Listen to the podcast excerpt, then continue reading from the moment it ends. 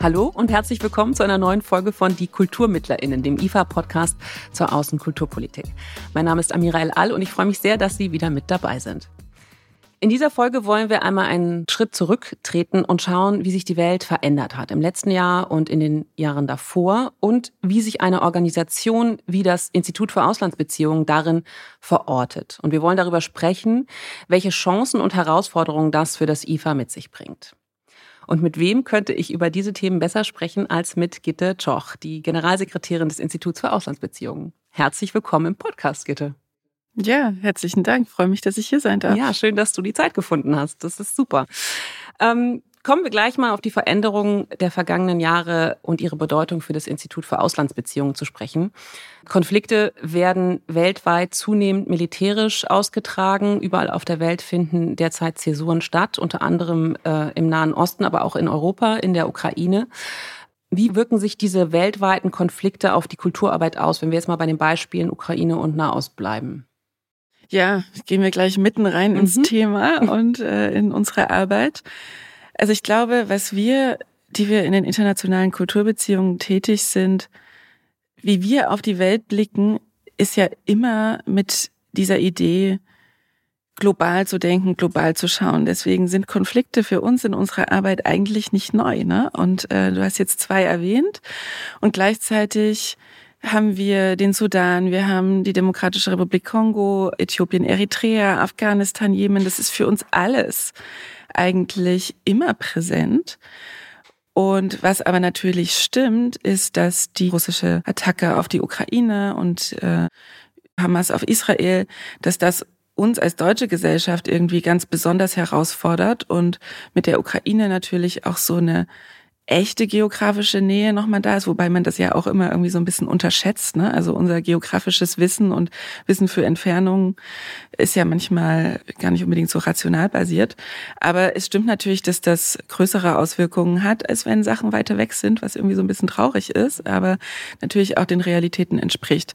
Und was wir halt merken, ist gerade, dass das, was in Israel und in Gaza, im Westjordanland, Palästina, ähm, palästinensischen Gebieten passiert, sehr emotional ist und viele von unseren Partnerinnen und Partnern halt ganz besonders mitnimmt, ja. Und dort, und, aber auch hier, oder? Ja, beides, mhm. ja, weil das ist ja irgendwie auch eine Beobachtung, die wir haben aus den letzten Jahren, dass dieses Innen und Außen ist so getrennt ist, das nicht mehr stimmt, weil sich erstens unsere Gesellschaft ganz stark verändert hat und durch, nicht nur durch Migrationsbewegungen, aber auch durch die mediale Öffentlichkeit, die wir durch die sozialen Medien haben, ne? also man kann ständig überall sein, dass dieses globale Weltgeschehen einfach auch viel mehr Einfluss auf uns hat, jetzt mal so ganz grob gesagt. Ja. Mhm. Also das heißt, das merkt ihr schon immer, aber jetzt ganz, äh, ja. ganz im Speziellen. Also Und wir also haben ja natürlich auch, also unsere neueren Programme, Schutzprogramme, die quasi Menschen, die sich für Kultur und Kunst einsetzen, KünstlerInnen sind oder Menschenrechtsaktivistinnen in anderen Ländern, äh, und die eine Chance geben, in Deutschland oder in einem Nachbarland mehrere Monate lang zur Ruhe zu kommen, äh, dass da die Nachfrage einfach extrem steigt. Ja. Und Iran, Russland zum Beispiel sind, äh, sind Länder, aus denen wir viel mehr Bewerbungen für diese Programme bekommen als in den Jahren zuvor. Aber also das wäre jetzt auch nochmal eine Frage gewesen, so ganz konkret, was könnt ihr leisten als Institut, in, gerade in solchen Regionen? Kann man da dann überhaupt noch arbeiten? Also ist das überhaupt möglich oder werden wirklich hauptsächlich Leute dann hierher geholt? Also das wäre ja dann ja, ist eine gute Frage. Also zum Beispiel in Russland können wir, ähm, also wir haben ja globale Programme und keine Niederlassung. Aber mit einzelnen Projekten waren wir in Russland und das ging schon seit einigen Jahren nicht mehr, ne? weil die Räume nicht mehr gegeben waren, weil eine gewisse Freiheit für Journalistinnen zum Beispiel nicht mehr möglich war. Aber also in der Ukraine finden ja weiterhin Kunst- und Kulturprojekte statt. Ne? Da sind Sachen, wir sind jetzt da nicht direkt präsent, sondern haben so Programme, zum Beispiel ein Tandem-Programm für Frauen und für Menschen aus der LGBTIQ-Community, die geflohene Menschen aus der Ukraine mit Minderheiten aus den umliegenden Ländern in Kontakt bringt und da über so eine menschliche Beziehung eine Unterstützung aufbaut. Das ist dann schon möglich. Und ich glaube, so insgesamt geht es in unserer Arbeit ja ganz stark um Verständnis, Empathie und Vertrauen. Und das aufzubauen, auch wenn es schwierig ist, auch wenn man Meinungsverschiedenheiten hat. Das ist jetzt in so einer Situation wie Israel und palästinensische Gebiete natürlich oder auch Ukraine, Russland echt nicht leicht. Und ich glaube, da muss man das auch respektieren, dass da die Emotionen hochgehen und da vielleicht ähm, gerade wenig möglich ist, aber man kann es trotzdem versuchen und dann eben schauen, dass man dran bleibt. Und ich glaube, was man aber auch nicht unbedingt erwarten darf, ist, dass jetzt die Kultur quasi alles heilt, so, ne? Also, ja, wir sind da und wir leisten unseren Anteil. Aber man kann, glaube ich, auch nicht erwarten, dass jetzt alle Konflikte gelöst werden mit Kultur. Ich glaube, da ist ein mehr perspektivischer Ansatz nötig. Ja, aber du hast ja gerade gesagt, ne, Verständnis, Empathie und Vertrauen aufbauen, das sind ja auch dann so Werte, die man braucht in der Zukunft. Also das, was man eben, wenn dann einmal der militärische Konflikt, über den wir ja gerade gesprochen haben, vorbei ist, dann braucht man ja umso mehr diese, diese Werte, um dann wieder was aufzubauen. Und vielleicht ist eben genau da dann die Arbeit wichtig, die ihr macht und die das IFA macht, eben um Menschen wieder zusammenzubringen, sei es eben eben in so ja, verhärteten Konflikten wie in Israel, Palästina, in palästinensischen äh, Gebieten oder eben Ukraine, Russland. Also ich denke, das ist so dann die Zukunft, ne, äh, für die Zukunft sehr wichtig. Ja, total. Und ich glaube, so in diesen Werten liegt erstens so ein Anspruch, der also das IFA gibt's ja seit über 100 Jahren, ne? Und Völkerverständigung ist so der Begriff, der in unserer Satzung quasi auch unsere Arbeit beschreibt, ne? Und der uns über Jahrzehnte lang begleitet hat und der immer wieder neu ausdefiniert wird, ne? Aber diese Basis, ne, Empathie und Vertrauen, das bleibt und die Frage ist halt nur wie und was wie verändert sich die Welt? Sind wir mit unseren Instrumenten oder mit unseren Projekten zeitgemäß? Das muss man immer wieder neu austarieren. Und ich glaube jetzt mit diesen großen Veränderungen auch in der Welt, weil ich glaube, dass dieser Eindruck stimmt, dass es irgendwie konfliktuöser wird. Ja, dann kommt man wieder China, Taiwan, kann man sich angucken. Ja, und dass wir dann eben jetzt schauen müssen, sind unsere, unsere Instrumente noch richtig? Sind wir in den richtigen Weltregionen? Machen wir das Richtige, dass man sich halt quasi auch immer selbst hinterfragt und, und anpasst, so auf einer strategischen Ebene. So, und das ist ja meine Rolle, so ja. aufs IFA zu schauen. Ja. Genau. Aber das stimmt schon, man verliert dann oft aus dem Blick, wie viele Konflikte es einfach eigentlich gibt. Ne? Wir haben ja auch hier im Podcast schon über Myanmar gesprochen oder eben auch über Taiwan. Also da sind noch so viele andere Konflikte, die man dann, wenn gerade sowas akut ist und aktuell, dann vergisst. Oder Sudan hast du ja auch eben gerade angesprochen. Wo wir gerade beim globalen Süden sind, du hast auch äh, eben gesagt, global denken, global handeln, das ist das, was ihr ja macht. Und hast auch den Kongo zum Beispiel genannt. Da hast du ja auch lange äh, gelebt. Du hattest äh, mal, also unter anderem warst du Gründungsdirektorin der Außenstelle des Goethe-Instituts in Kinshasa. Wenn man mal sich überlegt, also Kulturaustausch, ja, kann der überhaupt auf Augenhöhe stattfinden, wenn man den globalen Süden sich anschaut und das Thema koloniale Vergangenheit, was ja auch eines ist, was wir in den letzten Jahren immer mehr äh, also zum Thema geworden ist. Wird da also auch aus deiner persönlichen Erfahrung vor Ort, diese Autorität des Westens äh, in Frage gestellt und hat sich da vielleicht auch die Rolle des IFAs verändert, weil du gerade auch sagtest, so in der Satzung ne, steht Völkerverständigung drin. Also siehst du, dass sich da vielleicht auch etwas verändert hat in eurer Rolle und wie wird es sozusagen angenommen im globalen Süden, diese Rolle? Ja, das ist eine riesige Frage. Ne? Also um auf den ersten Teil deiner Frage einzugehen, ich glaube, es kommt ganz stark auf die Haltung an die man äh, mitbringt, wenn man mit Menschen und mit PartnerInnen auf der ganzen Welt, aber speziell in dem, was wir so globaler Süden nennen, in Kontakt tritt. Also auf Augenhöhe ist natürlich schon mal so eine Setzung, ja, äh, dass man die überhaupt bemühen muss, zeigt ja, dass man vielleicht ein Problem hat, mhm, so, ne? Absolut, ja. Aber meine Erfahrung aus der Arbeit auch im Kongo, in Kinshasa zeigt, dass dass es die Haltung ist und dass es quasi ja so eine Authentizität braucht und auch anzuerkennen, ja, zum Beispiel ist ja super privilegiert, ja. Wir kommen ja aus dem globalen Norden und wir haben einfach immer Geld, ja. Also unsere Institute, Institutionen, die sind stark und die sind gut ausgestattet. Klar, und jetzt gehen die Budgets zurück, aber trotzdem ist es, ist da eine gewisse Kontinuität da. Da ist auch eine, ein politisches Vertrauen in unsere Arbeit da, was super ist und wofür ich total dankbar bin. Und das zu haben, ist, ist einfach was, was unsere Institution ganz stark von allen Menschen, die im globalen Süden Kultur machen, unterscheidet. Und das aber anzuerkennen, ist, glaube ich, schon so ein erster Schritt. Also dieses auch zu wissen, ja, unsere koloniale Vergangenheit, die hat einen Impact auf die Menschen und Institutionen in anderen Ländern, in ehemaligen Kolonien.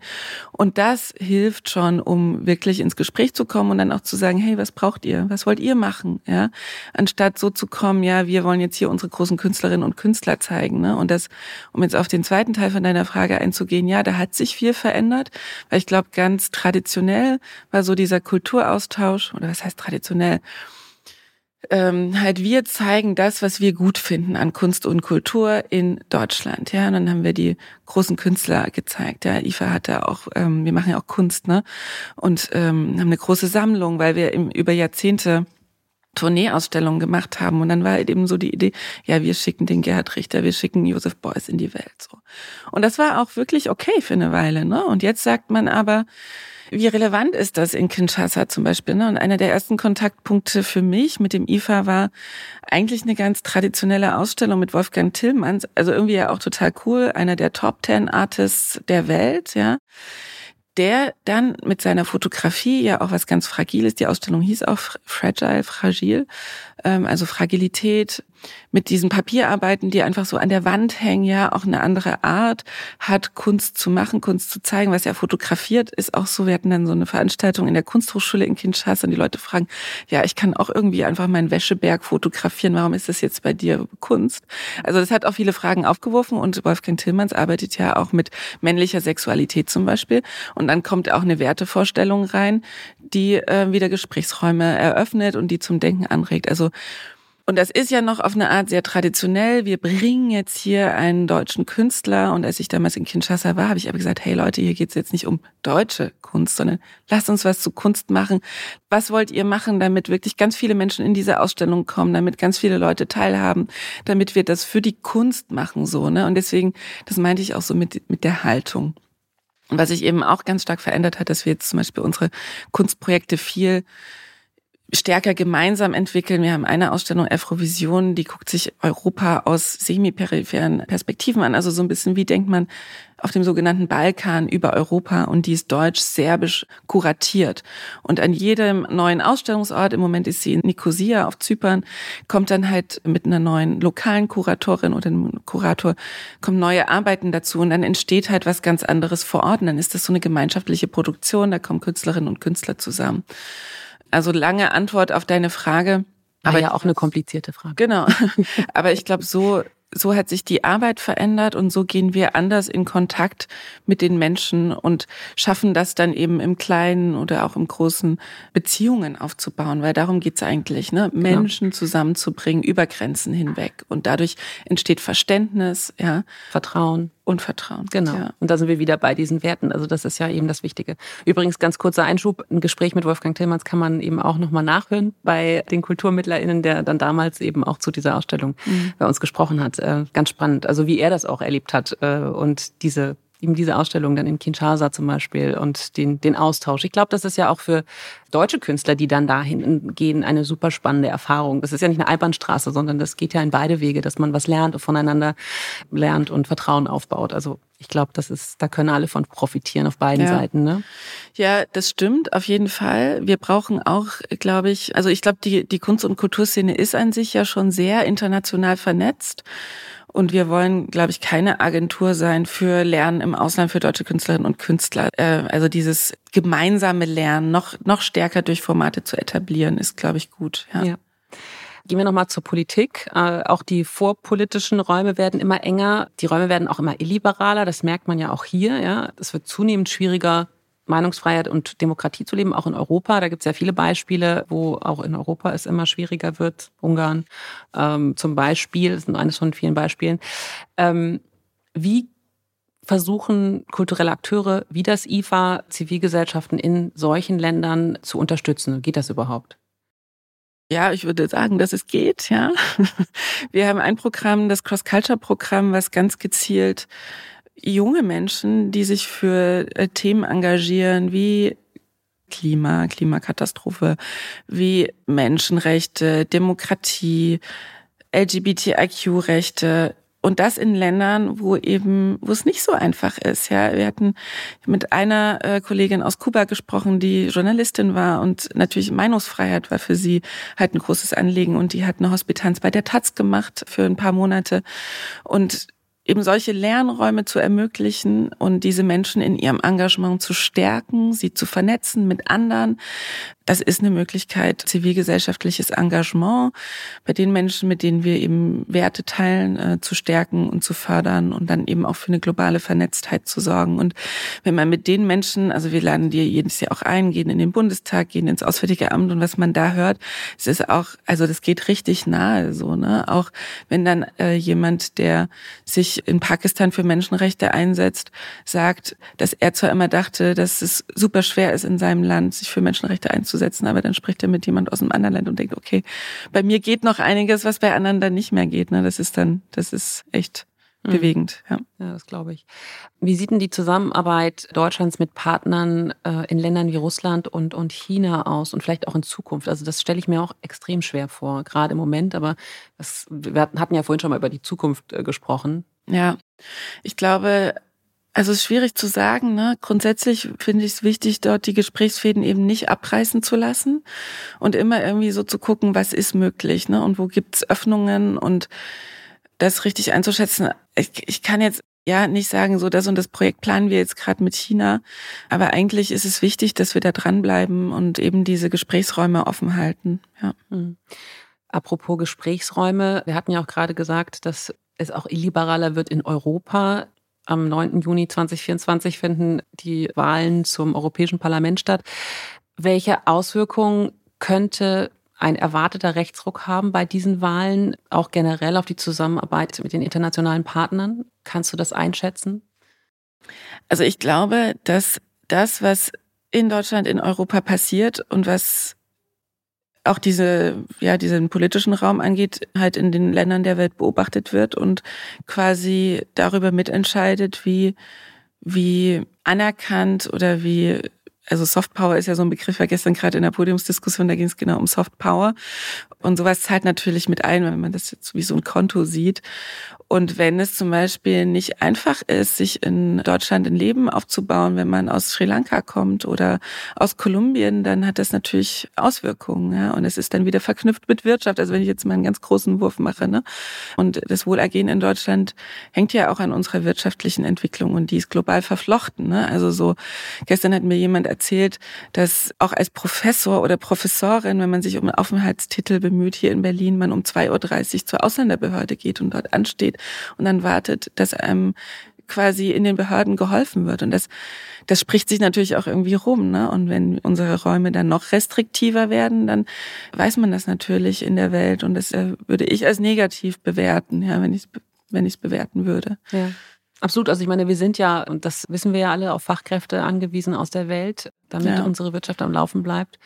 Und ich glaube halt, was jetzt intern, ja, du hast ja vorhin auch von Ungarn gesprochen, also ich glaube, dass unsere Gesellschaften davon profitieren, wenn sehr viele Stimmen sprechen. Ja, also es gibt nicht umsonst eine UNESCO-Konvention für die Diversität der Kulturen. Ja, und die besagt ja, und es ist quasi also von den Vereinten Nationen. Ja, also auf diesem globalen Level, wie wir uns einigen als Länder der Welt, wie wir leben wollen. Und die sagt, Vielfalt in der Kultur ist gut. Und das bedeutet, dass ganz viele Menschen mit den verschiedensten Stilen, also sagen wir mal Musikstile zum Beispiel, ne, mit sitzen am Tisch und mit gefördert werden, ja, in der Kulturlandschaft da könnte ich mir vorstellen, dass wenn mehr äh, Parteien, die dem rechten Spektrum angehören, äh, in den Regierungen oder im Europäischen Parlament, das war ja deine Frage, sind, dass das vielleicht eingeschränkt wird. Und ich glaube, dann geht halt so ein Innovations- und Kreativitätspotenzial in unseren Gesellschaften verloren. Mhm. Ja.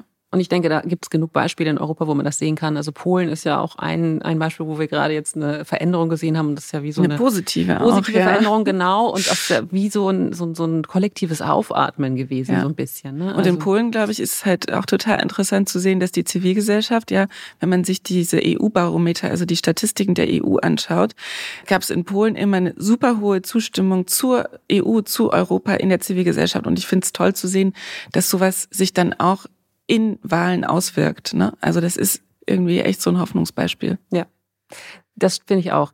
Du hattest ja vorhin schon mal äh, gesagt, dass das IFA jetzt schon über 100 Jahre alt ist. Ähm, du bist seit zwei Jahren Generalsekretärin des IFA und zum ersten Mal steht eine Frau der 100-jährigen Institution vor. Und gleichzeitig, das haben wir ja gerade besprochen, verändern sich die Rahmenbedingungen in der Welt, ja auch dramatisch teilweise. Und da muss sich halt eben auch das IFA wahrscheinlich anpassen, hast du ja auch gerade gesagt. Welche Chancen siehst du darin, dass jetzt zum ersten Mal eine Frau das Institut leitet, auch für die Entwicklung des Instituts? Ich weiß gar nicht, das müssen, glaube ich, andere Leute beurteilen. Ich, ich sehe das natürlich und als ich mich beworben habe, habe ich auch gedacht, ich mache das jetzt gar nicht nur für mich alleine, sondern ich mache das auch für alle anderen Frauen, für jüngere Frauen. Einfach, glaube ich, ähm, weil es mir darum geht, mitzugestalten. so ne? Und natürlich ist das super viel Verantwortung, ja. Und ich, ich nehme sie an, ich mache das gerne und gleichzeitig ist es auch manchmal, also echt nicht leicht oder beziehungsweise äh, war es nicht leicht jetzt in den letzten zwei Jahren.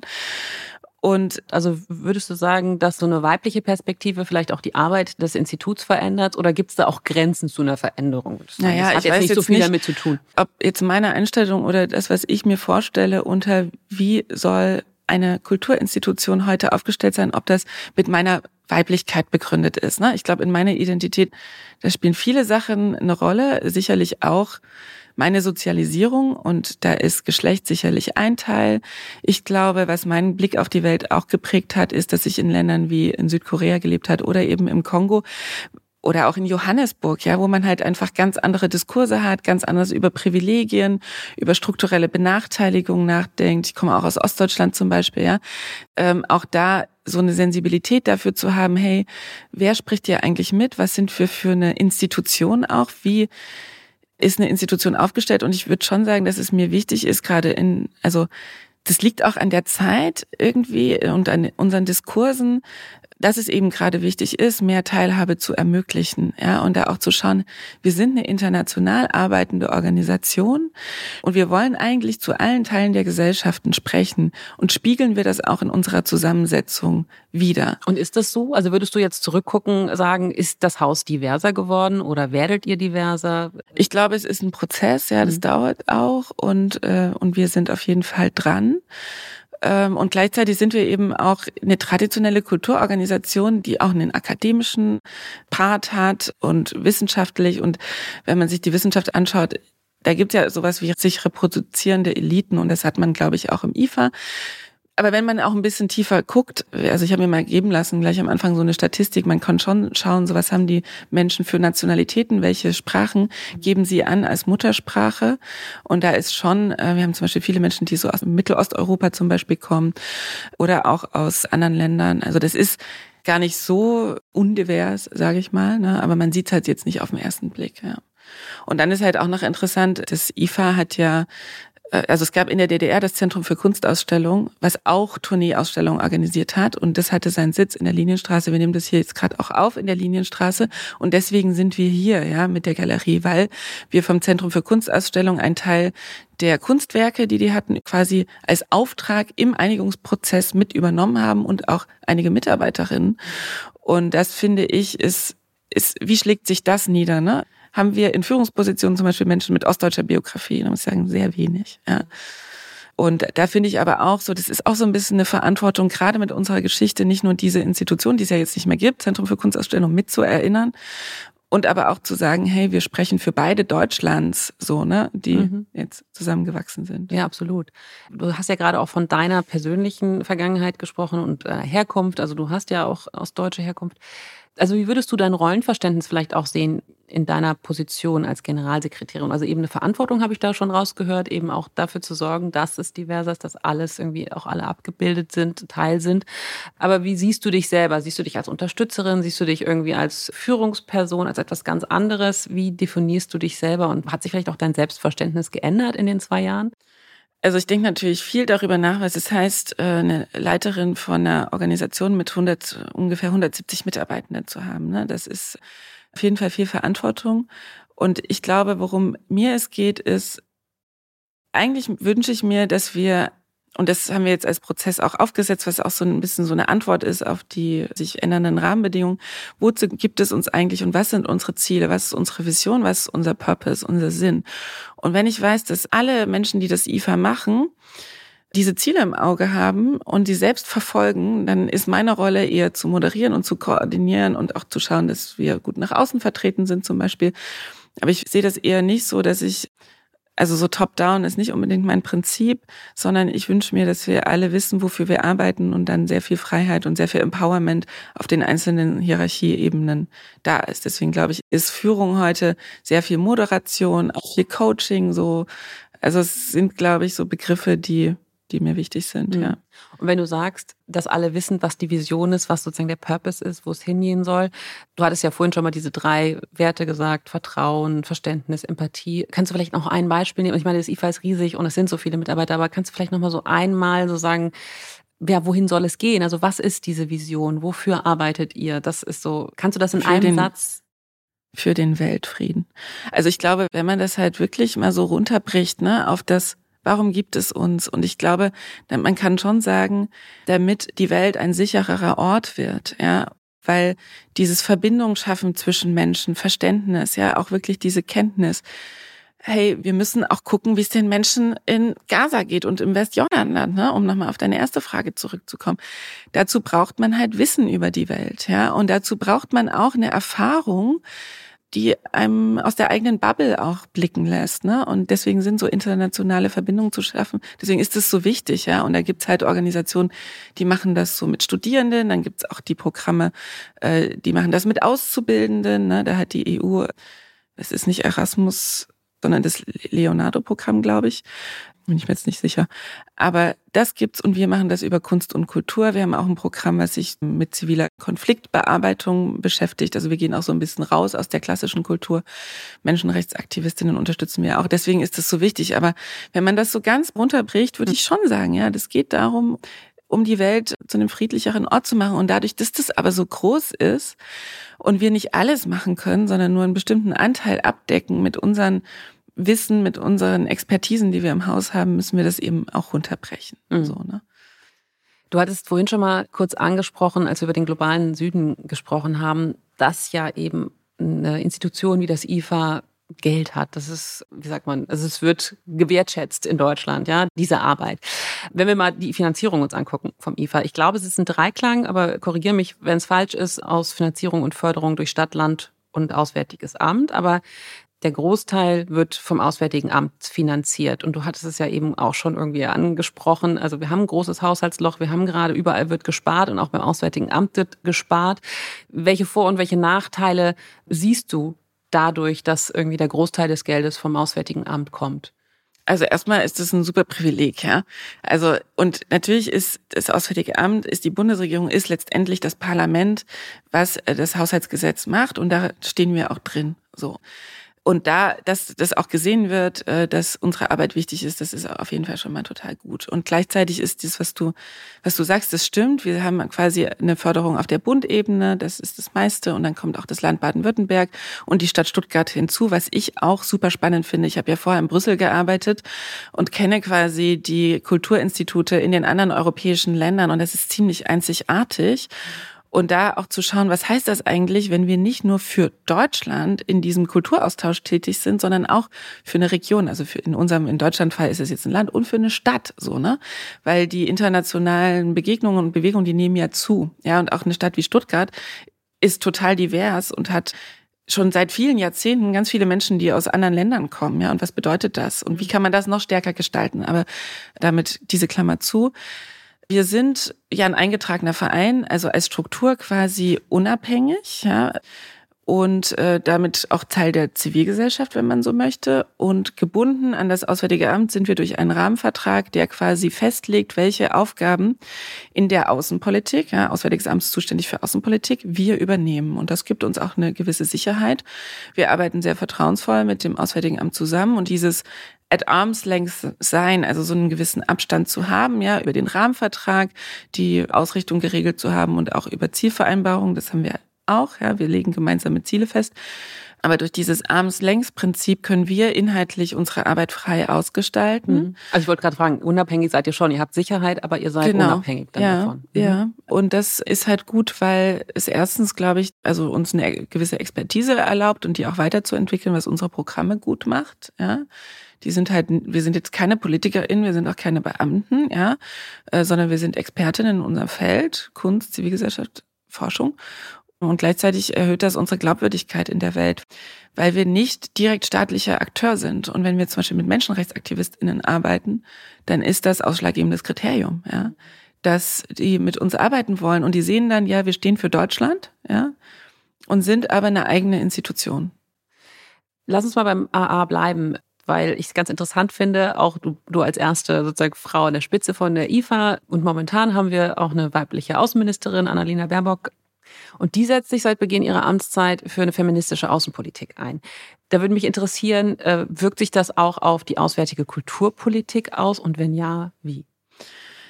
Ähm, Im Grundsatz ist die feministische Außenpolitik ja eine Politik, die sich um Menschen kümmert. Ja? Also da geht es darum, dass so viele Menschen wie möglich, also es hat natürlich den Feminismus im Titel, also es geht ganz stark um Frauen, aber es geht nicht nur um Frauen, es geht um alle Menschen, die im politischen, wirtschaftlichen und sozialen und auch, ich würde sagen, kulturellen, ja, äh, würde ich auch noch hinzufügen, Prozessen quasi mitbeteiligt sind. Und das will ja die feministische Außenpolitik. Und da finde ich, das stimmt ganz stark mit dem überein, was wir tun. Ja, bei uns geht's auch darum, Teilhabe zu ermöglichen ne, und Menschen zusammenzubringen und da auch marginalisierte Gruppen mitzudenken. Ne? Also wir haben mit Contemporary End zum Beispiel eine Plattform, eine Kunstplattform, die ganz stark, äh, als sie vor zehn Jahren gegründet wurde, Kunst aus den afrikanischen Ländern und aus der afrikanischen Diaspora und jetzt auch Lateinamerika sichtbar macht, eine Plattform bietet und dort zu einem Austausch führt. Das ist ja ein Beispiel auch für feministische Außenpolitik.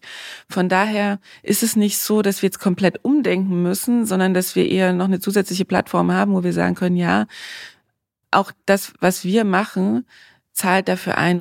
Und wir haben auch schon vor vielen Jahren angefangen, in bestimmten Programmen, also im Förderprogramm Civic zum Beispiel, wirklich Frauen zu unterstützen in den Prozessen der zivilen Konfliktbearbeitung. Und was ich aber auch noch sagen wollte, es ist aber tatsächlich so, dass die feministische Außenpolitik ganz direkt Auswirkungen hat auf unsere Arbeit, weil, und das finde ich auch richtig gut, also ich finde es auch wirklich gut, dass Annalena Baerbock das so als Maxime gesetzt hat, ne, weil es eine gewisse Sichtbarkeit für dieses Thema gibt, dass viele Menschen mitwirken sollten an diesen außenpolitischen Prozessen. Und was die jetzt machen, um das nachhaltig zu gestalten, ist zu sagen, wie viele von euren Projekten, ich glaube, der Richtwert ist so 85 Prozent, sollen entweder gendersensibel sein oder sollen sogar gendertransformativ, also sollen wirklich eine transformative, ein Teil davon, nicht 85 Prozent, also sollen wirklich eine transformative oder Auswirkung darauf haben, wie auch Frauen und andere marginalisierte Gruppen an Prozessen beteiligt sind. Und das wird richtig abgefragt. Und bei jeder Auszahlungsanweisung, die wir, also bei jedem Betrag, den wir ausgeben, können wir jetzt angeben, inwieweit das quasi eine gewisse Gendersensibilität oder Transformativität äh, mitbringt. Stößt das Konzept dann auch irgendwo an Grenzen? Also würdest du sagen, es gibt auch irgendwie ich glaube, es hängt halt die Erwartungen sehr hoch, ne? Mhm. denn wenn man sich so große Ziele steckt, dann ist es klar, dass man dann auch wirklich dran gemessen wird und dass man dann halt sehr einfach sagen kann, hey, Iran, ja, tun wir da wirklich alles für die Frauen, die dort auf die Straße gehen und nicht nur Frauen, das sind ja auch Männer. Das ist ja auch das Tolle an dieser äh, Bewegung. Äh, tun wir da wirklich alles und ist das in der Balance so andere Interessen, die man halt auch noch haben kann mit diesem wertegeleiteten Ansatz so, ne? Und da glaube ich, kommt das Konzept wahrscheinlich durchaus an die Grenzen. Trotzdem glaube ich, dass es wichtig ist, das, das zu machen. Und es ist natürlich auch so, dass das jetzt nicht in allen Ländern so gesehen wird, auch ja bei uns nicht, ne? So, wow, ganz toll. Und da steigen wir mit ein. Ich glaube, das ist sowieso eine der Punkte, die viel mehr kommen wird in unserer Zusammenarbeit im Internationalen, dass man erklären muss halt, ne? Und dass es auch nicht darum geht zu sagen, hey, das ist jetzt das Nonplusultra, sondern eher so, das ist jetzt unser Weg, das finden wir wichtig und das sind die Gründe. Und ich glaube, Deutschland ist auch jetzt nicht unbedingt eines der Länder, was am weitesten ist, ja, weil ich glaube, so eine äh, feministische Außenpolitik muss sich auch im Innen spiegeln. Ja, also ich habe ja auch über die Transformation unseres eigenen Hauses gesprochen, mit dem eigenen Anspruch an Teilhabe und an Abbild der Gesellschaft. Und ich glaube, das würde ich mir dann auch wünschen fürs Auswärtige Amt, ne, dass diese Werte, die in der feministischen Außenpolitik transportiert werden sollen, auch die Arbeit des Auswärtigen Amtes selbst bestimmt, die Zusammenarbeit mit den Institutionen, die es fördert und aber auch in Deutschland so. Ne? Und es gibt einfach Länder wie zum Beispiel Ruanda, die haben eine höhere Repräsentanz von Frauen in ihren Parlamenten als Deutschland. Und solange man nicht diesen Anspruch erweckt, bei uns ist schon alles toll und jetzt sollen alle anderen toll werden, so ist es, glaube ich, okay zu sagen, hey, das sind jetzt gerade unsere Prioritäten und deswegen setzen wir die um und und eine Institution wie das IFA hat daran auch einen Anteil. Mhm. Ja. Aber ich finde es ganz wichtig, dass du sagst, man muss auch immer mal bei sich äh, schauen und äh, gucken, ob das wirklich, weil wir, glaube ich, tendieren dazu zu sagen, hey, ist doch alles schon gut. Aber es ist natürlich ja, far from, ne? Also wir ich, sind. Ich glaube halt, also es ist auch so ein bisschen, wer ist das wir? Ja, ja. ich meine, Deutschland ist eine plurale Gesellschaft und es gibt sicherlich Teile in der Gesellschaft, wo wir quasi als Deutschland da schon so ein bisschen weiter sind und andere eben nicht. Und ich glaube, eben ein bisschen weiter wegzurücken von, und das glaube ich passiert jetzt auch mit den globalen Auseinandersetzungen, die wir haben, dass es eben auch andere Meinungen gibt, ja, auch auf so einer Government to Government, also im zwischenstaatlichen Zusammenspiel. Und da eben auch zu sehen, dass andere Länder ihren Standpunkt mit viel mehr Selbstbewusstsein vertreten das ist, glaube ich, neu für Menschen, die in der Politik tätig sind. Ja, ich glaube, in der Kultur und so in unserem Arbeitsbereich hören wir ja gut zu, ja, äh, was unsere Partnerinnen und Partner beschäftigt. Deswegen ist das für mich persönlich jetzt nicht neu, ne, dass man in Korea oder in Kongo die Dinge anders sieht oder in Südafrika als jetzt hier in Deutschland. Aber ich glaube, so für, für so ein Mainstream oder für eine Gesellschaft oder für die Medien, für unsere äh, Politikerinnen und Politiker ist das vielleicht schon ein bisschen neuer als jetzt für andere. Und das fühlt sich natürlich erstmal komisch an. Ne? Jetzt reden ganz viele mit und letztendlich ist es eine gute Entwicklung, weil es uns als Weltgemeinschaft näher bringt. Und gleichzeitig ist es so ein bisschen schwer auszuhalten vielleicht so, ne? Und da muss man jetzt so einen Umgang damit lernen. Ja. ja. Macht Dinge halt auch komplexer und komplizierter. Genau, macht komplexer ja. und dann äh, ist halt, glaube ich, so einmal diese Erfahrung gemacht zu haben, dass halt eine Haltung einfach da auch wichtig ist, ne? Zuzuhören hm. und gemeinsam dann dann weiterzugehen. Ja. ja. Zum Schluss würde ich ganz gern noch auf ein Thema kommen, das wahrscheinlich auch die Arbeitsprozesse des IFA ganz unmittelbar betrifft, nämlich die digitale Zivilgesellschaft. Also was bedeutet die voranschreitende Digitalisierung? Also ich meine, langsam wird ja auch Deutschland digitaler, dauert auch länger als in anderen Ländern. Also wenn man dann, da denkt man ja auch manchmal, wir sind hier noch im Mittelalter, während man in anderen Ländern in Afrika überall Internet-Connection hat, hat man das hier nicht unbedingt. Also wir werden ja jetzt langsam auch digitaler, zum Glück. Was bedeutet das für eine Mittlerorganisation wie IFA? Also ne, werden jetzt nur Ausstellungen digitaler? Ihr hattet ja auch, glaube ich, gerade eine, eine, digitale Ausstellung. Oder gibt es da jetzt tiefgreifendere Auswirkungen bei euch? Also verändern sich Arbeitsprozesse komplett? Also ich glaube, da liegt eine große Chance drin. Ne? Das ist jetzt auch irgendwie so ein bisschen so ein Allgemeinplatz. Aber was wir merken, was ja auch durch Corona ganz stark befördert wurde, ist, dass man auch in den internationalen Austausch gehen kann mit digitalen Mitteln. Ne? Also dass viele von unseren Programmen remote werden. Also ich hatte gerade das Cross-Culture-Programm erwähnt. Die haben eine Community jetzt über die Jahre von 1100 Leuten weltweit aufgebaut, mhm. die an diesen Programmen teilgenommen haben und die kommen aus den verschiedensten Ländern der Welt.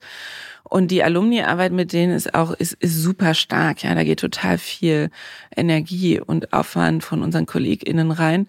Und da haben wir jetzt eine Plattform geschaffen, um auch so einen sicheren Austausch im digitalen Raum zu schaffen, also so Digital Civil Society und auch quasi dekoloniales Internet so, ne? Es ist auch so ein Thema, ne? Denn wer macht die Regeln so in unserem digitalen Austausch?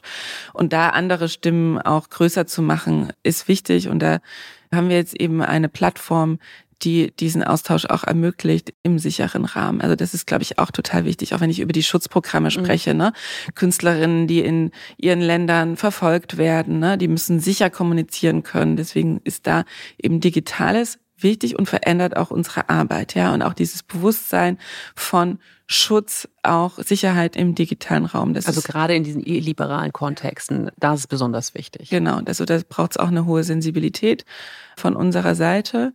Und gleichzeitig ist es so, dass zum Beispiel in vielen afrikanischen Ländern, also Are You For Real ist ein Projekt, was wir gemacht haben, mhm. was quasi KünstlerInnen eingeladen hat, digitale Kunst zu entwickeln. Und da ist gerade, was aus den afrikanischen Ländern kommt, super viel Innovation und Kreativität vorhanden.